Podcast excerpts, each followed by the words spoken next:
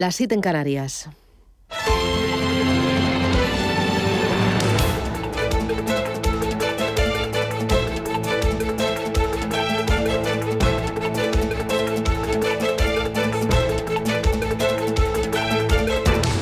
Capital Intereconomía, con Susana Criado.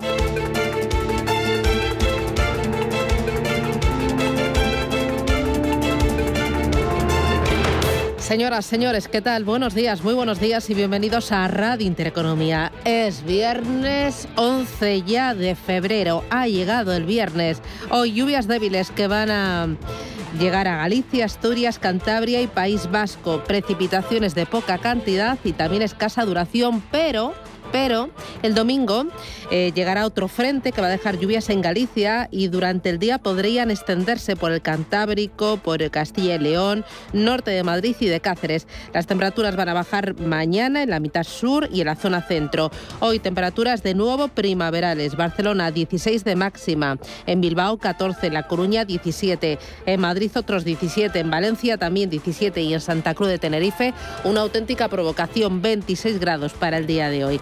¿Cómo viene el día? ¿Cómo viene la jornada? Bueno, con esa escisión histórica que aborda Naturgy. Em, es eh, algo eh, importante por la envergadura de la operación, 45.000 millones de euros, y también porque responde a una tendencia en el sector energético donde cada vez es más patente la divergencia entre negocios regulados y liberalizados. ¿Qué es lo que hace Naturgy? Bueno, pues segregar eh, sus negocios en dos nuevas compañías independientes que van a cotizar de forma independiente en bolsa. una que va a aglutinar negocios liberalizados, Naturgy Markets, y otra que va a mm, aglutinar pues eh, negocios regulados, no sé, distribución de electricidad. Eh, mm, eh, ahí está también el gasoducto del Megaz que conecta con Argelia. Bueno, se lo vamos a contar y vamos a analizarlo hoy en Capital Intereconomía. Es uno de los asuntos claves del día, pero no es el único porque hay mucho más. Entre ellos tenemos inflación. Ayer en Estados Unidos rebotó fuerte. Esto hizo que el bono americano de 10 años tocara ese nivel histórico del 2%, bueno, histórico, eh, hacía desde 2019, creo que no, que no lo marcaba. Y bueno, pues el mercado descuenta que la reunión de marzo, la Reserva Federal de Estados Unidos podría subir hasta 50 puntos básicos los tipos de interés y también pues que podría comenzar ya la mm, la reducción del balance por parte de la entidad. Eh, los fondos federales le dan una probabilidad del 60% a que en esa próxima cumbre de marzo la Fed suba los tipos de interés. Y como les decía, eso, ese 2% del bono americano a 10 años no se tocaba desde julio del año 2019.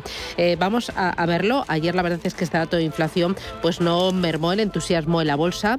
Avanzó el IBEX 35 y se coloca en su nivel más elevado desde el pasado 18 de noviembre.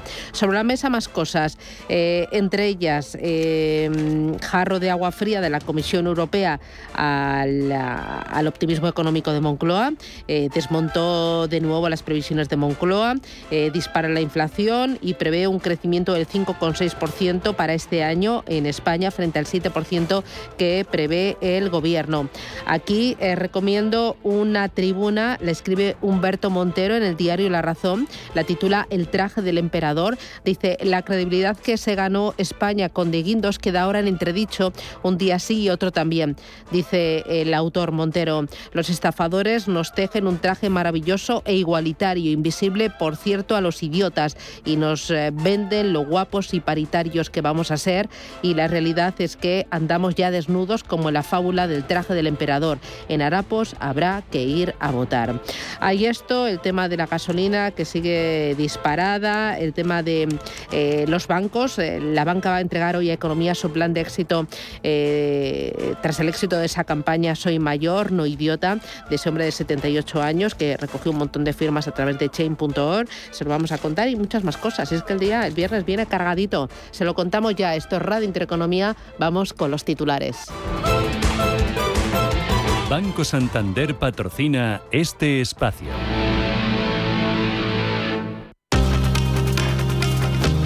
En Radio Intereconomía.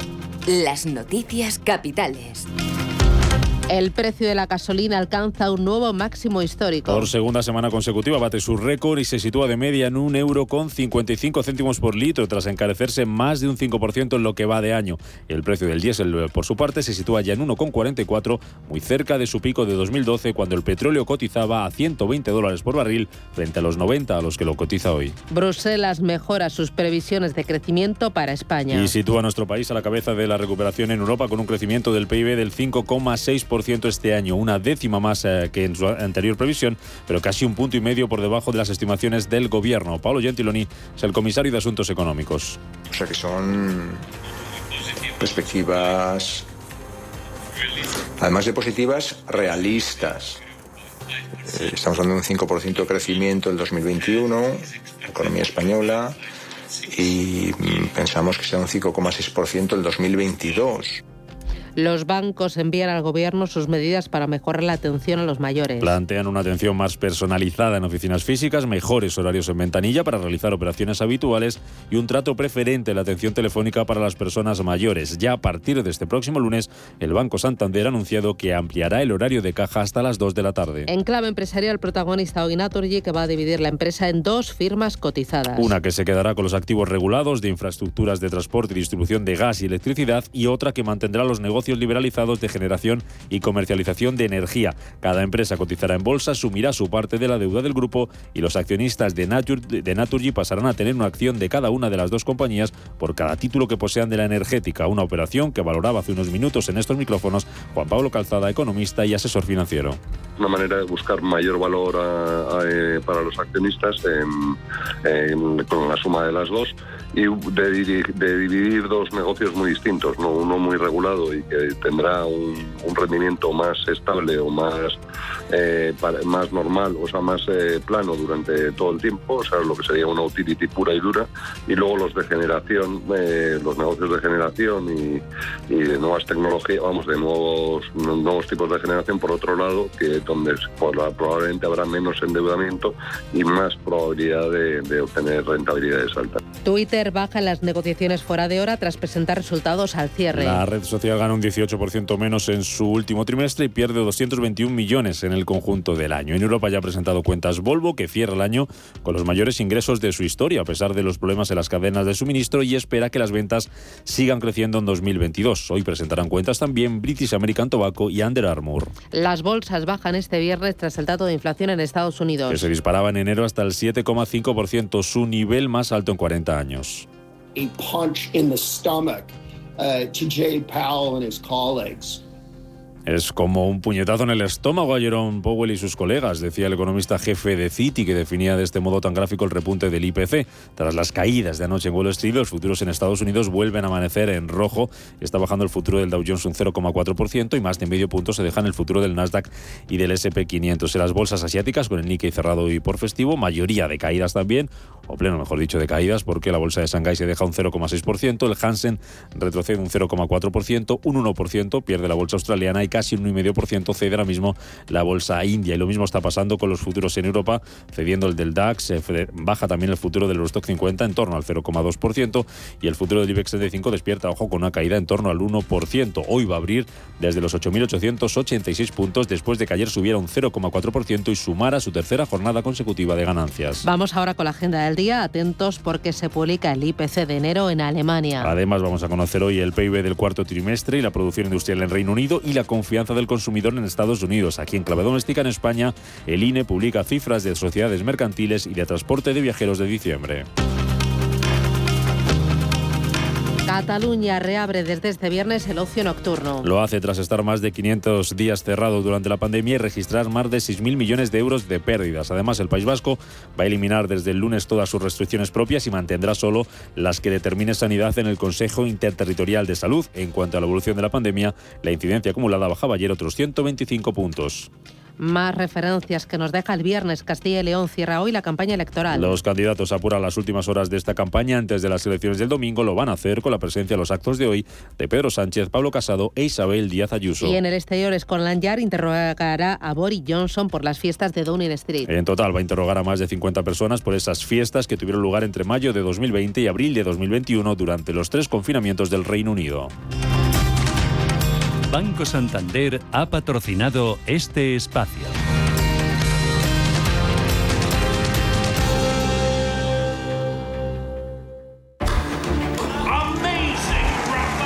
En Santander Private Banking sabemos que ser un número uno conlleva la responsabilidad de conseguir unos resultados únicos. Por eso, como hace Rafa Nadal en cada punto, trabajamos con un modelo de asesoramiento especializado buscando la excelencia para nuestros clientes, lo que nos ha llevado un año más a ser reconocidos como la mejor banca privada de España por la prestigiosa revista Euromoney. Santander Private Banking y Rafa Nadal, el compromiso de ser un número uno.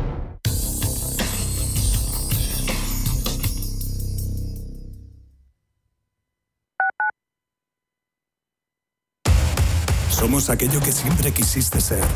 Creamos aquello que siempre quisiste tener. Las reglas del juego han cambiado. Somos traders. Operamos. Black Bear Broker. El broker de los traders. Musiconomía un programa musical con otra perspectiva. Los domingos a las 8 de la tarde en Radio Intereconomía, Álvaro Martín Cicero invita a músicos para que nos hablen de lo suyo y a la vez de tendencias, cómo se enfrentan a la industria musical, crowdfunding y naturalmente escucharemos sus creaciones. Musiconomía, un programa de música distinto. Los domingos a las 8 de la tarde en Radio Intereconomía. El universo de la inversión ofrece miles de oportunidades. El reto es encontrar las que se adaptan a ti. Llega Versa, un servicio con inteligencia artificial creado por Renta Markets para detectar los mejores fondos, únicos para ti. Versa te acompaña en tu inversión. Pruébalo en versagestión.com. Mi madre, timón de toda la familia, organizaba y decidía por todos. Pero ahora que le cuesta concentrarse y se le hace una montaña decidir cualquier cosa, yo le ayudo a que lo siga haciendo todos los días. Además, sé que no estoy solo. Si necesitas ayuda para el cuidado de una persona mayor en Madrid, confía en la Fundación Atilano Sánchez Sánchez.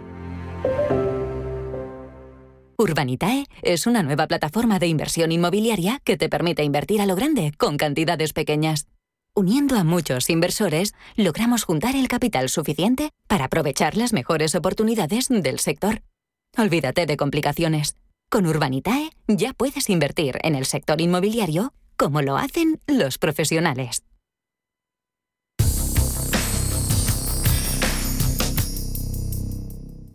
DEPAM les ofrece hoy la noticia de innovación sostenible. El último estudio de la gobernanza de las finanzas sostenibles, publicado por SpiceIT, el Foro Español de Inversiones Socialmente Responsables, recoge que existe la posibilidad de aplicar criterios de gobernanza en todas las estrategias de inversión sostenible, desde la exclusión hasta la aplicación transversal en estrategias como el impacto. Para ello se deben conocer las políticas de las entidades sobre las que poder establecer esos indicadores en materia de gobernanza comparables que permitan a los inversores discriminar en base a estos criterios. El documento revela, entre otros asuntos como el engagement y el voting promueven y promueven y pueden ayudar a implantar medidas del buen gobierno dentro precisamente de las organizaciones. DEPAM les ha ofrecido esta noticia por gentileza del Centro de Inteligencia Sostenible de DEPAM.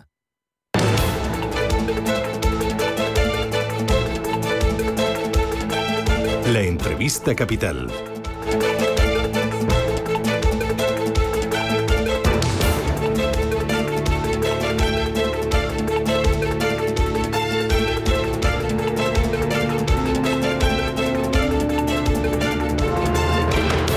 Cataluña reabre desde este viernes el ocio nocturno. Lo hace tras estar más de 500 días cerrados. De 23 meses, 20 han estado cerrados. David López es presidente de eh, FECASAM, que es la Federación Catalana de Asociaciones de Actividades de Restauración y Musicales. David, ¿qué tal? Buenos días, bienvenido. Hola, buenos días, gracias. ¿Es así de 23 meses, 20 han estado ustedes cerrados?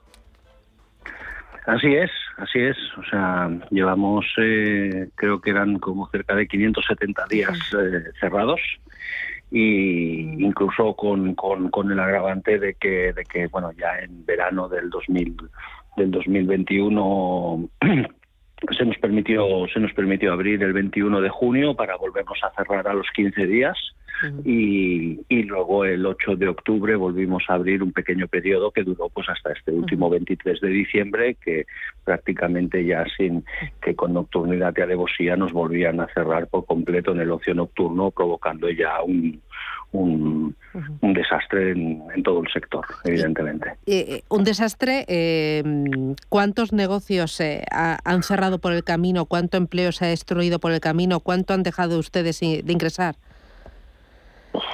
Bueno, a ver, el, total de las pérdidas se pueden se pueden estimar en, cifras eh, altísimas. en los datos. Los datos precisos no, no los tengo y no quisiera y no quisiera ser impreciso, pero pero bueno, en líneas generales eh, muchísimos negocios se han quedado por el camino. La mayoría de los negocios que han sobrevivido o que sobreviven pues ha sido a cambio de, bueno, pues de debilitarse de debilitarse económicamente pues pues eh, familias enteras hipotecando sus, sus casas o haciendo lo que lo que fuere y, bueno, las ayudas necesarias para poder soportar esto, pues, pues bueno, han sido prácticamente inexistentes o, muy, o muy pequeñas en proporción. ¿no? Eh, ahora volver a reconstruir todo esto pues está costando muchísimo, porque como se puede comprender, en los activos humanos, que es eh, el activo más importante que tiene una empresa, sobre todo en el sector de, en nuestro sector, que es un sector de servicios etcétera, pues, pues bueno, se ha destruido por completo. O sea, la gente ha tenido que ha tenido que hacer uso de los ERTES. Esos ERTES eh, son insuficientes porque evidentemente, aunque, aunque se supone que cubren el 70% de los salarios, no es así de cierto, porque cuando los contratos a lo mejor no eran a jornada completa, etcétera, pues hay, hay, hay unas penalizaciones y que luego eh, ese, esa, esa, digamos, ese subsidio eh, tiene unos límites que creo que están en torno a los mil euros o una cosa así. Quiero decir que, en salarios de, un determinado nivel, evidentemente ese 70% no es verdad, sino que a lo mejor en muchos casos era del 40 o del 50%. Entonces eso, pues bueno, transitoriamente puede, puede aportar cierta ayuda a las familias, pero hay un momento que cuando ya pasan tantos meses es, es irresistible. Eso ha hecho que todo ese digamos, compendio de profesionales se haya tenido que buscar la vida en otros sectores y ahora está costando mucho recuperarlos.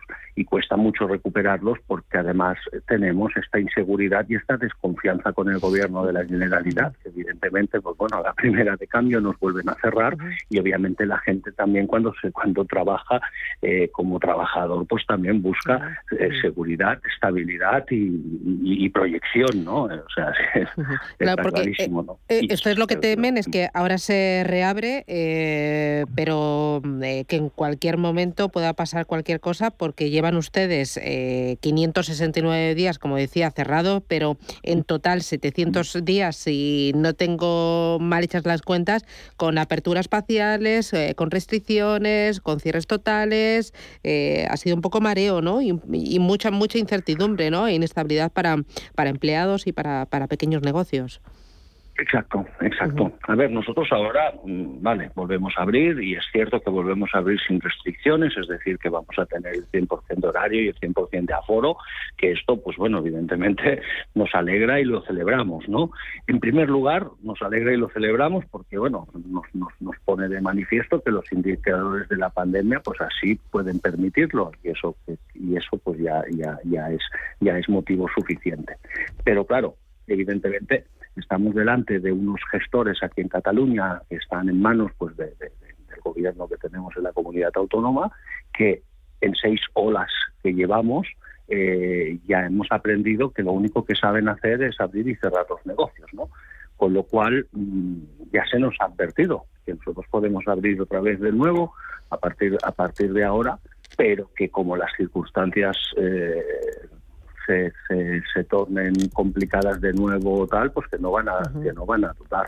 Entonces, frente a esta inseguridad es con lo que nos es eh, difícil eh, lidiar. O sea, nosotros defendemos y creemos que en todo este tiempo de pandemia que hemos tenido, pues que, oye, tendríamos que haber aprendido alguna cosa y tener que saber buscar a lo mejor soluciones más equilibradas, soluciones más, más creativas que, que, puedan de alguna manera garantizar la seguridad, pero al mismo tiempo la supervivencia de los negocios. Ahora ya en esta última ola ya también ha sido sorprendente. O sea, la velocidad con la que con la que el gobierno de la Generalitat nos cierra los negocios un día antes incluso de que se de que se tuviera la reunión eh, eh, interterritorial, interterritorial de presidentes de comunidades autónomas, es decir, contra todo pronóstico, pues bueno, al final tenemos un gobierno que se identifica por ser los primeros en cerrar y los últimos en abrir los negocios. Y además, en esta última ola hemos visto que eh, otras comunidades autónomas han tomado otras medidas menos restrictivas y que los resultados, los datos de la pandemia al final han sido incluso, incluso más, más esperanzadores y mejores que los que teníamos aquí en Cataluña. Claro. Eh, David, eh, ustedes ante esta situación piden ayudas públicas, las piden a la Generalitat, las piden al Gobierno central, ¿tienen alguna esperanza? ¿Han echado cuentas de cuánto necesitarían? Bueno, nosotros eh, las ayudas las hemos solicitado, ¿vale? Eh, sí que es cierto que desde el Gobierno de la Generalitat, del Departamento de, Empresa y de Comercio, etcétera, se han, se han puesto en marcha a lo largo de toda esta eh, de esta pandemia varias líneas de ayudas, ¿vale? Eh, vamos ahora eh, por la quinta, si no, si no, si no recuerdo mal, en las cuales, pues, pues bueno, con, las justificaciones, eh, digamos, adecuadas y tal, pues, pues se alcanzan unas determinadas ayudas en función del número de trabajadores que se tienen y en función del aforo de nuestras salas, etcétera, etcétera. Pero sí que es cierto que son ayudas que llegan a, acompañar un poco en esta situación, pero bueno, que ni mucho menos a, poder soportar eh, la cantidad de las pérdidas. Hay que tener en cuenta que las salas de, de unas salas pues de unas determinadas dimensiones, etcétera, en ciudades pues como por ejemplo Barcelona, pues hombre, no hay que ser no hay que ser eh, muy ignorante para conocer pues que, los precios de los alquileres mismamente pues pues ya son ya son ya son muy respetables, ¿no? Entonces pues bueno ya a partir de ahí uno ya puede construir un poco el, el, el, peso que tiene mensual pues pues tener que mantener un negocio de estas características pues con, con, cero ingresos, ¿no? David López. Ahora nosotros también hemos puesto en marcha, bueno, ¿Qué han puesto en marcha? Sí, cuéntemelo.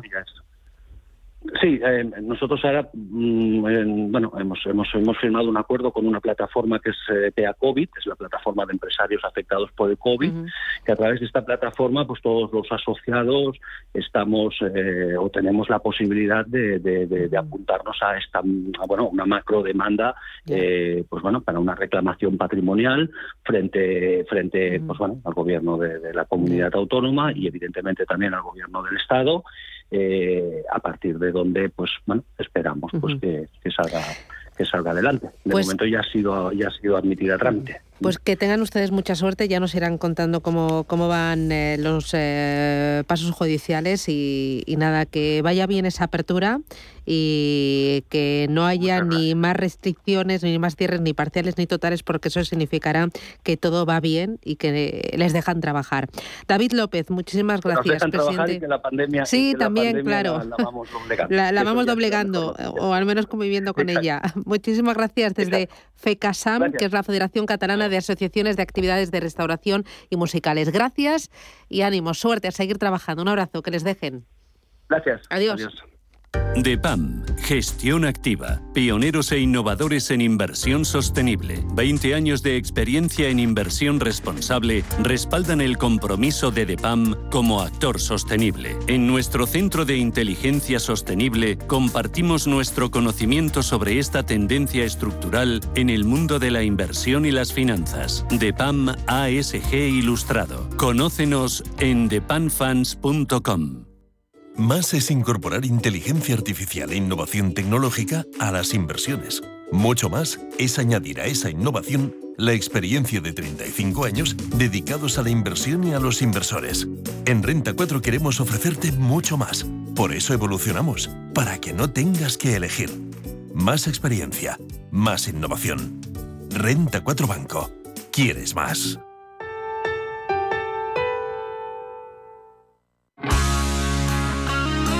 Que nuestro amor nunca se esfume.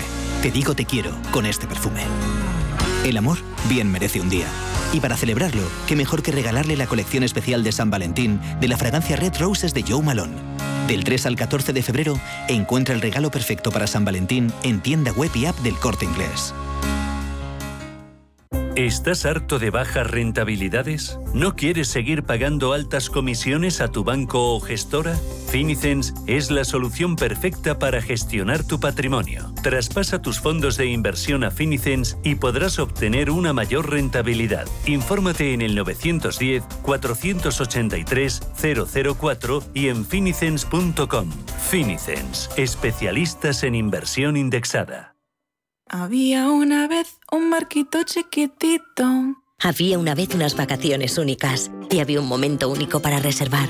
Ahora, reserva ya tu crucero en la semana del crucero de viajes del corte inglés por solo 60 euros, pagando en seis meses y sin gastos de cancelación. Además, con el programa Confianza incluida, tu viaje con total tranquilidad. Financiación ofrecida por Financiera al Corte Inglés y sujeta a su aprobación. Consulta condiciones en viajeselcorteinglés.es.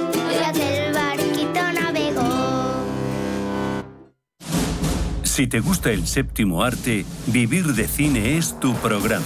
Dirigido y producido desde Hollywood por José Ignacio Cuenca y presentado por María Ayer. Toda la actualidad del cine, estrenos, festivales y críticas, sin olvidar los clásicos. Los jueves de 10 y media a 12 de la noche y los viernes de 1 a 3 de la madrugada, Vivir de Cine en Radio Intereconomía.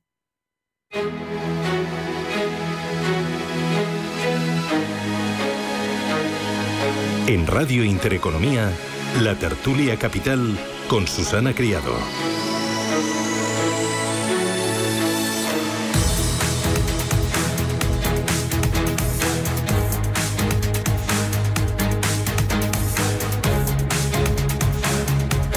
Tertulia Capital, es viernes. Hoy nos acompaña David Enche. David, ¿qué tal? Buenos días, bienvenido. Buenos días, ¿cómo estáis? Fenomenal, que es profesor de estrategia de ICM SIC. Salvador Molina, ¿qué tal? ¿Cómo lo llevas?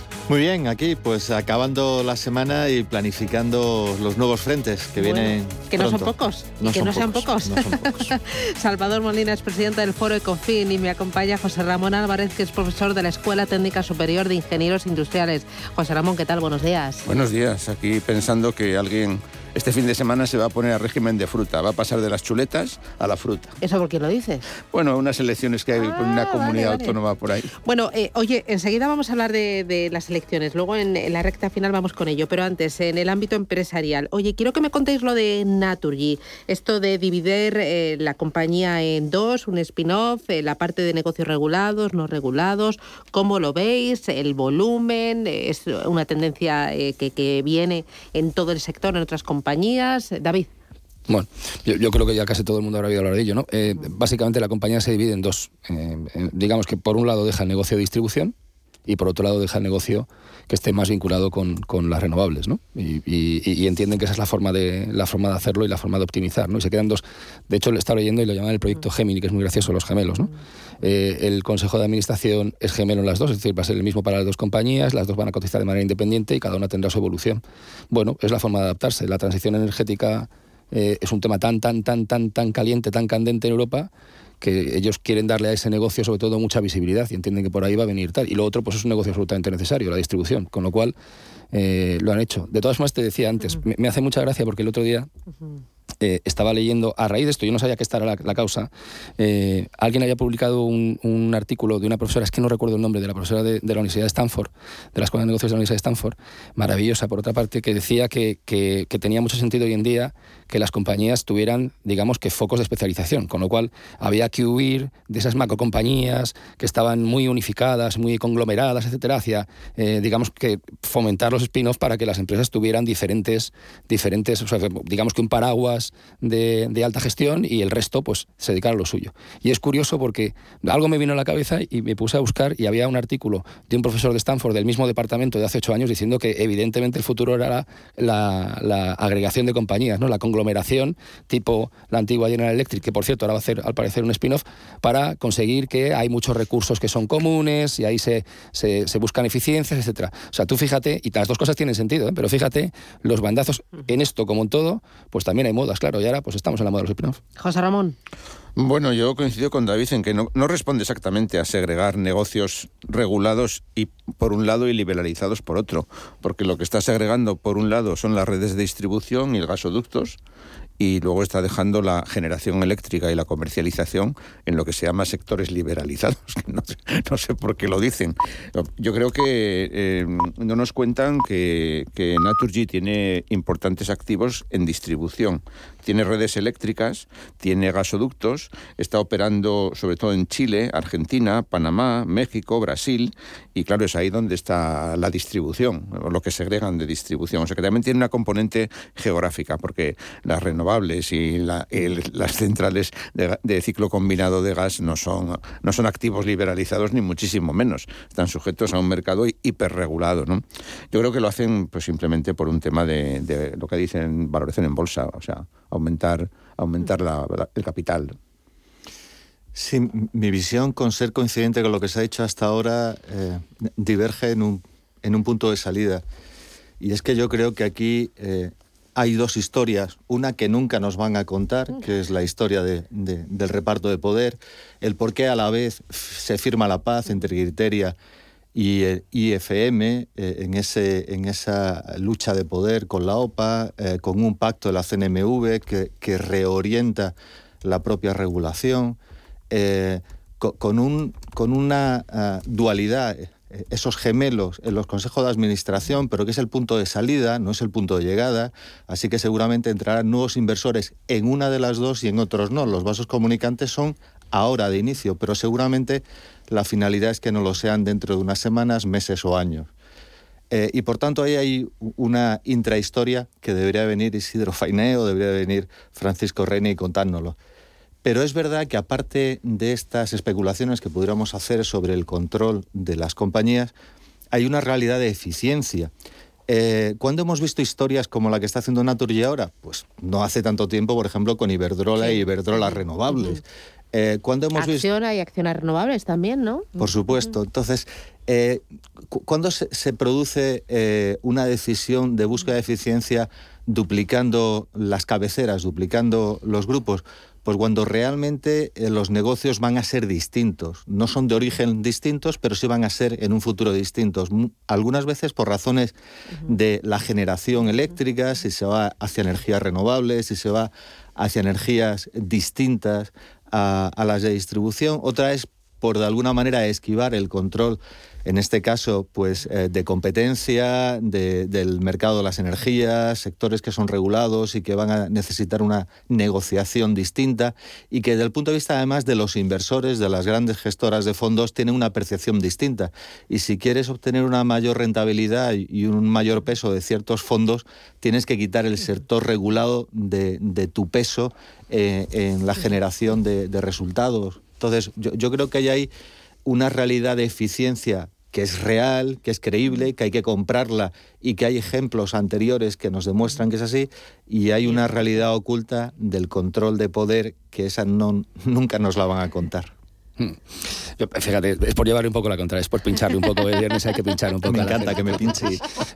Fíjate, yo creo que tiene razón en todo lo que dice. Eh, yo ahí no entro en la parte de accionariado, no, no entro demasiado. Imagino que habrá, sí he visto que hay cambio de consejeros, entonces una participación aumenta, otra disminuye, etcétera. Eh, pero fíjate que lo de los negocios. Eh, digamos que concentrados o no concentrados, la parte de concentración más paradigmática es General Electric. General Electric, durante gran parte de su historia, ha fabricado pequeños electrodomésticos, ha tenido las mayores empresas financieras del mundo y fabricaba eh, reactores nucleares. Decir, o sea, y lo hacía todo bajo el mismo paraguas. Son momentos, y, el momento ahora, y yo creo que tiene especialmente relevancia, eh, la transición energética, y yo creo que van por ahí los tiros. Por supuesto, ¿eh? y eso él, sabe mucho más que yo, que habrá también movimiento de, poder entre los accionistas, etcétera. Pero yo creo que, claro, es lo que decía antes, es que cómo es posible que una escuela de negocios, un departamento de estrategia, dos personas en un periodo tan corto de tiempo como menos de una década, te digan que hagas exactamente lo contrario. Pues porque los momentos, de, los momentos de los mercados son diferentes. Y ahora estamos en un momento donde, hija mía, o estás en la transición energética o no sé dónde estás, porque es que no hay otro sitio donde ir ahora mismo. Es donde está la pasta. Es donde está la pasta. Además es cierto, es donde va a estar la pasta. la pasta. Fíjate. La, pasta en Estados Unidos, la pasta en la Unión Europea, la pasta en todo el mundo. Claro, claro, claro. Em, oye, tema López Obrador. en, lo, nuclear también está la pasta. Eh, si, eres francés, sí. Eh, si, no, hablas francés lo tienes difícil, especialmente si hablas alemán o castellano. O chino. O chino. Lo que pasa es que para eso tendrías que ser chino. claro. Y, esto está un poco más lejos. Está un poco más lejos, sí. ¿López Obrador? Buf.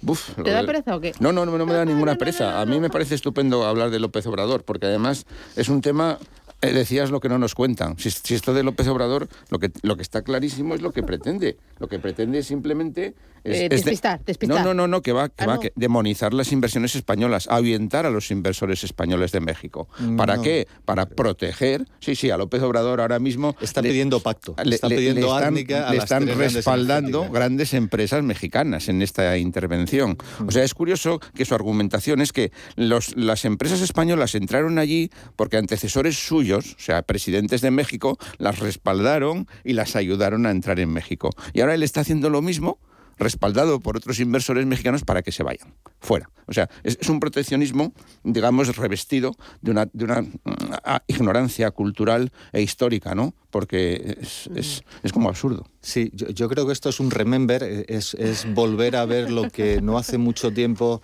hizo otro país americano del Cono Sur, que es Argentina con IPF. Hmm. Primero le colocó, un gobierno argentino le colocó IPF a Repsol, yacimientos petroleros, eh, y, por otra parte, al cabo del tiempo, se lo quitó, se lo expropió. ¿no? Eh, yo creo que esta historia la estamos viviendo en México porque dejó la entrada de tres grandes multinacionales del sector de la energía que curiosamente tienen bandera española, que son Naturgy, Iberdrola y Repsol, y han ido creciendo, haciéndolo bien, mejorando el servicio, y la gran eh, empresa petrolera estatal, Pemex, pues ha ido perdiendo peso, eh, ha ido perdiendo eficiencia, ha, ido perdiendo eh, mercado y ahora hay una especie de vuelta atrás. Es decir, una vez que ya me han mejorado esto, vamos a volver a nacionalizar. Ha habido algunos intentos legislativos, pero como está en minoría en el Parlamento en estos momentos, no, no tiene la mayoría suficiente para cambiar las cosas, pues al final esto se ha judicializado, ha perdido varios juicios y yo creo que, que el grito de pausemos no rompamos relaciones, pausemos, es una especie de volvamos a la mesa de negociación y vamos a ver cómo vamos a repartir los dineros, las influencias y los activos. ¿no? Yo creo que está eh, en, ese, en ese momento y por eso ayer, después del toque de atención de la diplomacia española, suavizó el mensaje y pidió eh, una, una vuelta al diálogo. ¿no? Sí, vamos a, vamos a ahuyentar a la banca española, que es la que está ahora mirando para México, porque tenemos el Banamex, el Banco Nacional Mexicano, que, que bueno, que está perdiendo peso y que puede ser opado es agotador, ¿eh?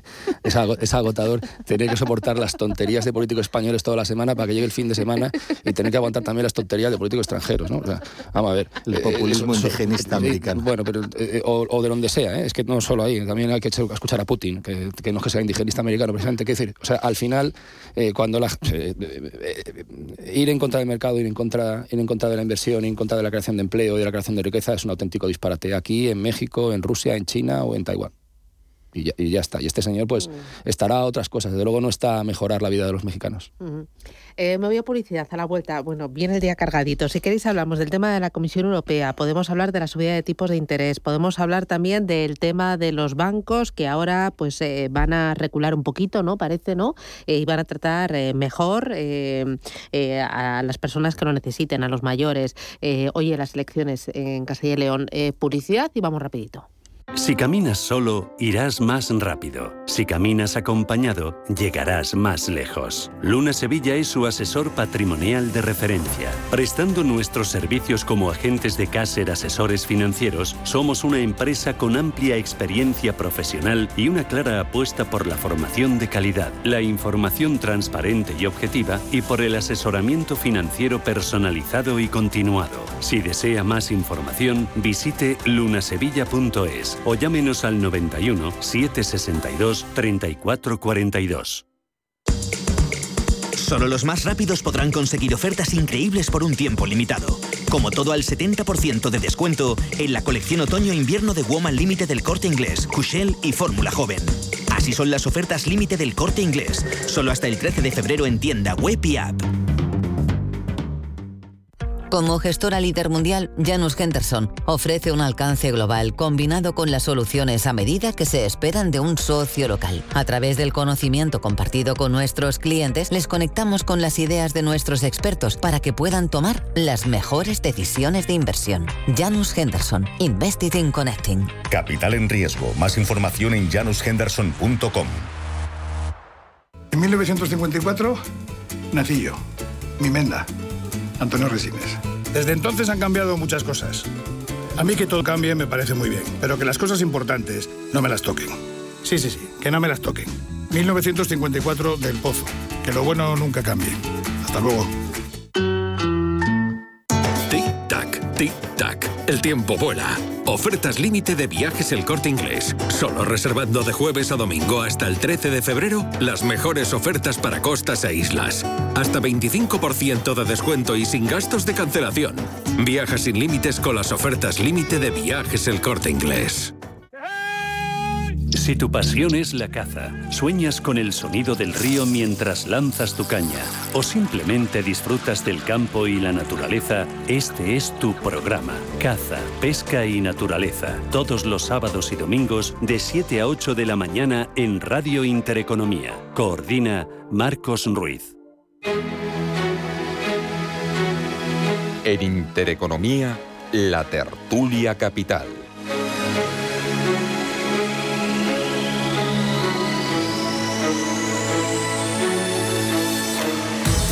Vamos con el tema de los bancos. ¿Qué, te parece? A ver, esto es un tema súper interesante porque es el, típico eh, eh, caso de estrategia, ¿no? Y los bancos tienden estrategia de los bancos? De los bancos, de los bancos. Ah, los, bancos tienden a la digitalización y tienden a eliminar las eh, sucursales físicas, porque en, muchas... Bueno, y también porque Europa les exige a unos determinados ratios de eficiencia. Correcto, y es una forma... quieran y digan... Eso es. es una forma... Bueno, es una, es una combinación de muchas cosas. Es que yo creo que se está satirizando, a los bancos y lo que queda se cuenta es que en algunas zonas las transiciones son más lentas que en otras. Entonces, claro, en los pueblitos pequeños, donde sobre todo vive gente mayor que no se apaña bien con el iPad o con el móvil, etcétera, es difícil obligarles a hacer eso. Eh, yo no creo, yo no me imagino la banca otra vez montando otras 4.000 eh, oficinas que les ha costado un Perú cerrar eh, para, para, que haya cuatro ancianitos que, que, puedan tenerlo bien. Pero vamos a ver un, un, proceso muy curioso en los próximos años, que va a ser un proceso mixto de banca digital para todo aquel que pueda, y, en los pueblos pequeños, en las zonas poco pobladas, tal y cual, veremos otra vez la figura de los agentes, agentes bancarios, que es el tío del pueblo, que es el espabilado, que es el que va a ayudar a la señora Josefa o al tío Vicente a hacer su transferencia, a ver si ha cobrado la pensión, a hacer un no sé qué, a hacer un regalo a sus sobrinos. Y en eso también hay negocio, claro, no montar una oficina con dos personas más el director, porque que no hay para eso, y además sería ridículo, o sea, machacaríamos el negocio bancario, que por cierto ya está sufriendo durante muchos años demasiado, ¿no? O sea, y, pero ese, fíjate, esa figura mixta que hasta ahora se estaba. Ha habido bancos que lo intentaron en su momento y no con demasiado éxito, decir, pero ahora, claro, se la están poniendo un poco como a Felipe II, ¿no? Sí, yo creo que, que, el problema de fondo, como dices, es el problema de canal. Es decir, ¿dónde está el canal de relación con los clientes en estos momentos?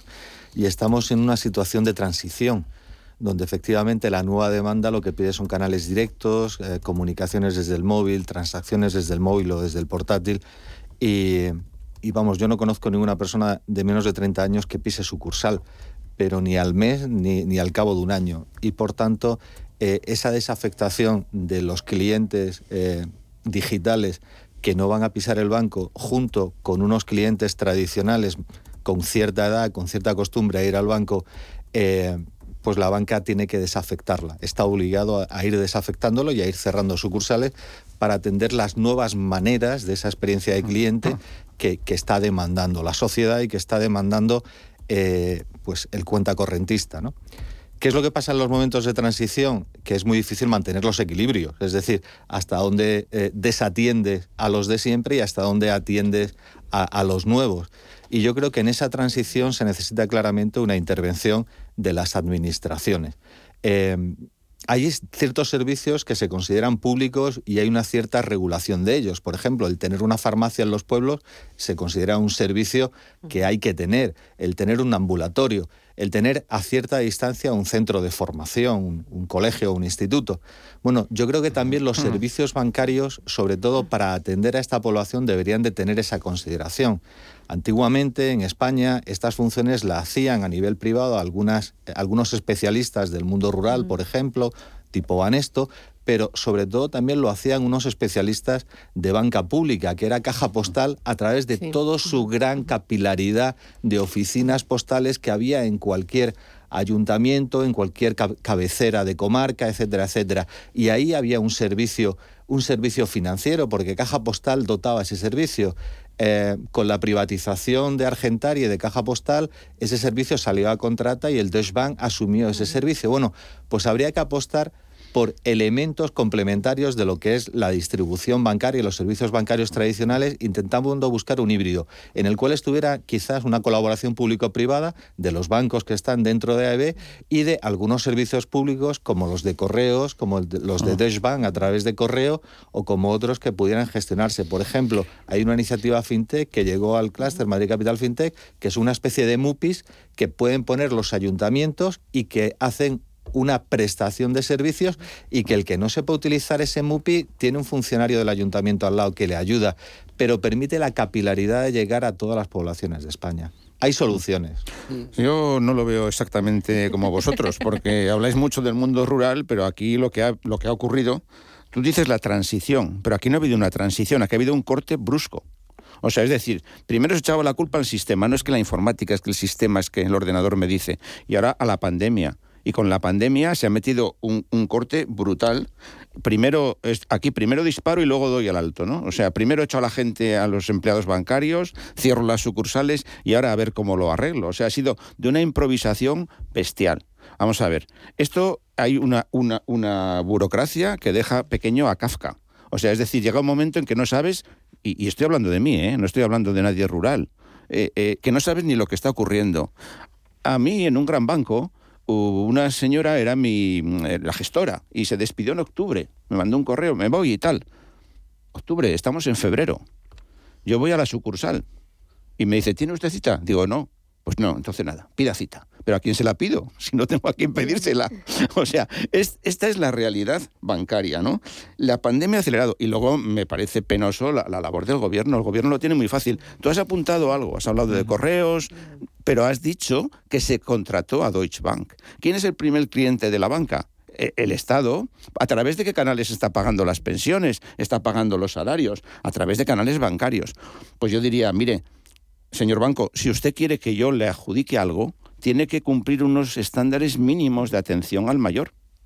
Y si no lo cumple, no le contrato. Al 100% de acuerdo contigo. Oye, me queda poquito tiempo. Eh, elecciones, nos quedamos cositas eh, por el medio, pero es que... Mm, bueno, eh, teníamos que ampliar la tertulia y no se puede. eh, ¿Qué os parece de las elecciones de este domingo? Es este domingo, ¿no? Sí, sí, Madre mía, como estoy. Día 13, antes de los enamorados. Mira, yo, León. yo veré la televisión hasta que alguien diga que es la fiesta de la democracia y entonces ya pagaré definitivamente. Bueno, eh, que seguro que vamos a votar, vamos a votar. ¿Escuchaste ayer a Rajoy? Eh, bueno, yo creo, yo creo que casi todos los demoscópicos eh, lo que están diciendo últimamente es que si hay participación alta pues casi con total de, eh, seguridad gobernará la derecha de una forma u otra, y si hay participación baja, pues tendrá un chance a la izquierda de entrar. Hoy están todos en Castilla y León. Rajoy se crió en León, por cierto. ¿eh? Estudió en el Colegio de los Jesuitas de León. Su padre estaba allí en la audiencia provincial. Eh, yo, creo que, el, el, tema de Castilla y León es que es una comunidad inmanejable. Es la comunidad más grande de Europa. Es más grande que Portugal. Y entonces dice, he visto una entrevista, una presentadora de televisión, pero ¿en qué diferencia a los leoneses de los castellanos? Yo me he quedado pasmado, porque digo, ¿y qué le diferencia a un riojano de un aragonés? Pues lo mismo. O sea, es decir, Castilla y León tiene una zona pobre, que es León, Zamora, y en parte Salamanca. Zamora es la provincia de España que más población ha perdido, ni Teruel, ni Soria, ni nada, Zamora. Eh, proporcionalmente. Entonces, lo que va a pasar eh, el domingo es que los dos grandes partidos se la van a pegar se la van a pegar porque la gente está harta, dice, no nos sirven para nada. Y vamos o a no votar, porque la abstención no está, no está, va, a ser alta, a no votar, o a los pequeños, al...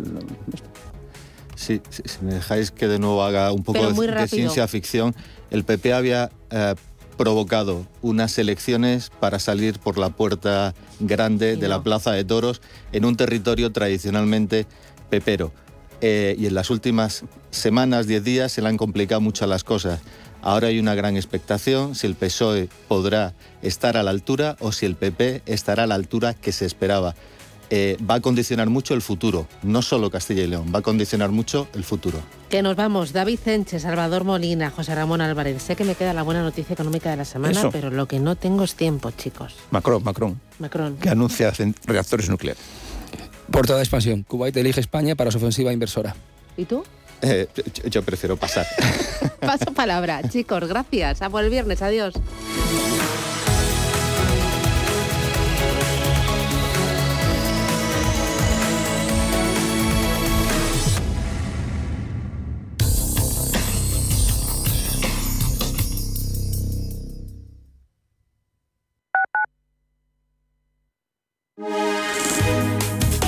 MAPRE patrocina la información del tiempo. Muy buenos días. Por hoy viernes esperan en el Cantábrico, Alto Ebro y Pirineos cielos nubosos con precipitaciones en general débiles que tienden a cesar a lo largo del día. En la costa de Cataluña poco nuboso con algunas nubes bajas y en el resto de la península abundante nubosidad media y alta al principio del día, tendiendo a poco nuboso mientras avance la jornada. Por su parte, las temperaturas máximas descienden en Canarias y en buena parte de la mitad norte peninsular, de forma notable en Pirineos y Alto Ebro. MAPRE ha patrocinado la información del tiempo.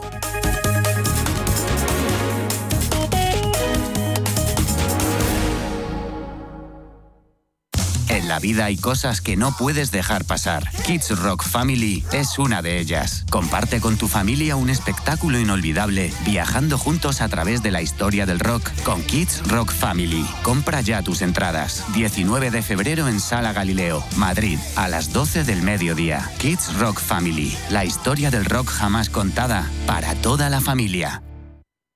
Hola, soy Rafa Jiménez, presento a media sesión en Radio Intereconomía. A media sesión, para resumir esas mañanas que dan tanto de sí. De una forma amable y donde abrimos el abanico de la información. De 12 a 2 del mediodía en Radio Intereconomía. Di que nos escuchas.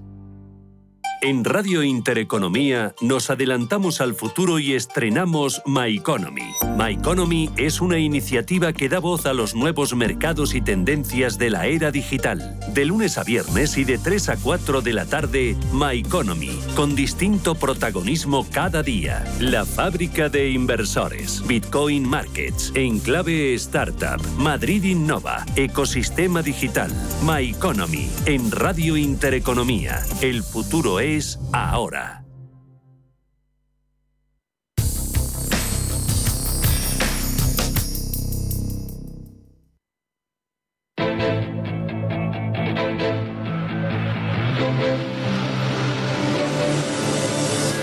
VelascoCapital.es, boutique de trading mejor valorada por sus clientes en 2021, le ofrece la preapertura de los mercados. Ocho minutos, llegamos a las nueve de la mañana. Preapertura Ángel Lozano, buenos días de nuevo. Hola, ¿qué tal Susana? Y a todos. Vienen curvas. Vienen curvas, pintan bastos. Pintan, a ver, a ver, ¿cómo? Sí, los futuros del IBEX 35 están cayendo un punto porcentual. El dato de inflación de ayer en Estados Unidos y los mensajes más agresivos que han lanzado algunos miembros de la Fed están provocando tensiones en los mercados de deuda. El 2% de interés en el bono estadounidense a 10 años, un nivel que se considera peligroso. Wall Street se está moviendo en eh, el mercado de futuros a la baja y mm, los economistas de Goldman Sachs ahora pronostican hasta siete aumentos de tasas eh, por parte de la Reserva Federal este año. Por lo tanto, muy pendientes de todo eso, el interés del boom alemán, del bono alemán a 10 años, que es el de referencia, roza ya al 0,30%. El interés de nuestro activo a 10 años está en el 1,17. Ha subido la prima de riesgo hasta 90 puntos básicos. En cuanto a referencias, hoy no tenemos muchos datos. En España, cifras de sociedades mercantiles y de transportes de viajeros de diciembre. Y, eh, también se ha conocido el IPC de Alemania, seguida nos cuenta Paloma, y se conocerá el PIB del cuarto trimestre del Reino Unido. En Estados Unidos, dato de confianza del consumidor de febrero. Y muy pendientes, por supuesto, de Naturgy. Veremos cómo en esta segunda jornada reacciona después de que ayer conociéramos esa decisión del Consejo de Administración de dividir eh, sus negocios en dos compañías. En Europa, Paloma. En Europa los futuros también vienen con caídas del 0,92% para la bolsa de Frankfurt. La de Londres cae un 0,80%, la de París un 1% y el Eurostock 50, el futuro se deja más de un 1%. Hasta ahora un 1,10. Tenemos dos importantes referencias en el viejo continente. Por un lado, PIB de Reino Unido. La economía británica creció un 7,5% en el año 2021. Se recupera así de su caída, de su fuerte caída por la pandemia y por todos los cierres. Trimestralmente se estima que el PIB aumentó un 1% y en cuanto al mes de diciembre la contracción fue de dos décimas debido a que la variante Omicron obligó a renovar las medidas de contención. También hemos tenido dato de IPC en Alemania, la inflación se modera. En el mes de enero sube hasta el 4,9% interanual frente al 5,3% de diciembre. Y en cuanto a las compañías, hoy hemos conocido los resultados de Volvo. La firma sueca registró en 2021 un récord histórico de ingresos y rentabilidad a pesar de la persistente escasez de suministro. VelascoCapital.es, boutique de trading mejor valorada por sus clientes en 2021, le ha ofrecido la preapertura de los mercados. Benefíciate de las mejores oportunidades que cada día ofrece el mercado junto al trader mejor valorado por sus clientes en 2021. Velasco Capital. Seguridad, efectividad y confianza de nuestros clientes son los valores que nos guían en el mercado cada día. Entra en velascocapital.es y llevaremos tu trading a otro nivel. Velascocapital.es. Cuestión de confianza. Jesús Sánchez Quiñones es director general de Renta 4 Banco. Don Jesús, ¿qué tal? Buenos días. Buenos días. Eh, hoy vienen curvas. ¿Es por la inflación y porque suenan tambores intensos de subida de tipos en Estados Unidos? Sí que tenemos caídas eh, relevantes en Europa, recogiendo las caídas de ayer de Estados Unidos, debidas principalmente al IPC americano que está en el 7,5%, el mayor de los últimos 40 años. Y para que nos hagamos una idea, en 1982, cuando se llegó a este nivel de inflación, los tipos de la FED estaban en el 11,5%.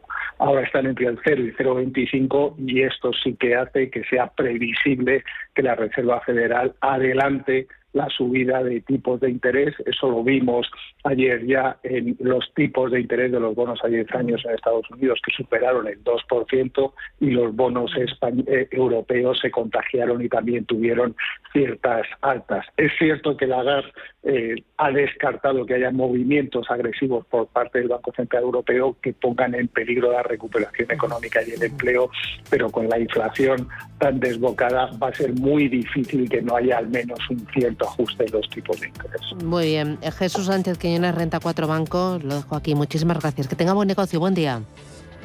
Muchas gracias. Adiós.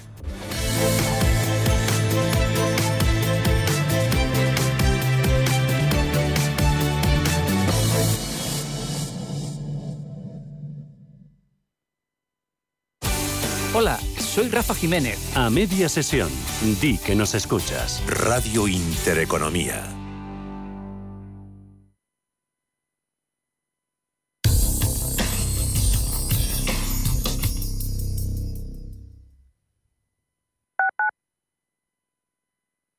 ¿Necesitas saber el valor de tu empresa? ¿Necesitas una valoración reconocida, solvente y de calidad para negociar con eficacia una compra o venta? ¿La necesitas para acreditar su valor ante terceros? ST Sociedad de Tasación, entidad homologada por el Banco de España, es tu mejor opción. Visítanos en stvaloratuempresa.es. Hijo mío, algún día todo este restaurante, tras darte cuenta de que en realidad tenemos más deudas que otra cosa y de enterarte de que le doné en secreto a tu padrastro la mitad como muestra de amor, será tuyo. De una herencia, quédate solo con lo bueno. El resto, déjaselo a Eritae, expertos en gestionar herencias por solo 999 euros. Eritae.es. Un hogar en orden con las rutinas organizadas aumenta nuestro bienestar y nos proporciona paz interior. Pautas de orden, decoración, cocina, muebles, aromas, limpieza, salud. Todo el mundo del hogar tiene cabida en la mañana de los sábados en Radio Intereconomía, en Casa con María. Los sábados de 10 a 11 de la mañana con María Leani. ¿Estás buscando un piso para invertir? Entra en inviertis.es. Pisos verificados con inquilino. En Inviertis, haz tu próxima inversión inmobiliaria completamente online. Inviertis, con más de 400 activos con inquilinos en toda España. Rentabilidad inmediata. Inviertis.es. Analiza, compara y oferta. Inviertis, tu inversión inmobiliaria a un clic de distancia. Si necesitas información o ayuda para el cuidado de una persona mayor en el domicilio, confía en la Fundación Atilano Sánchez Sánchez.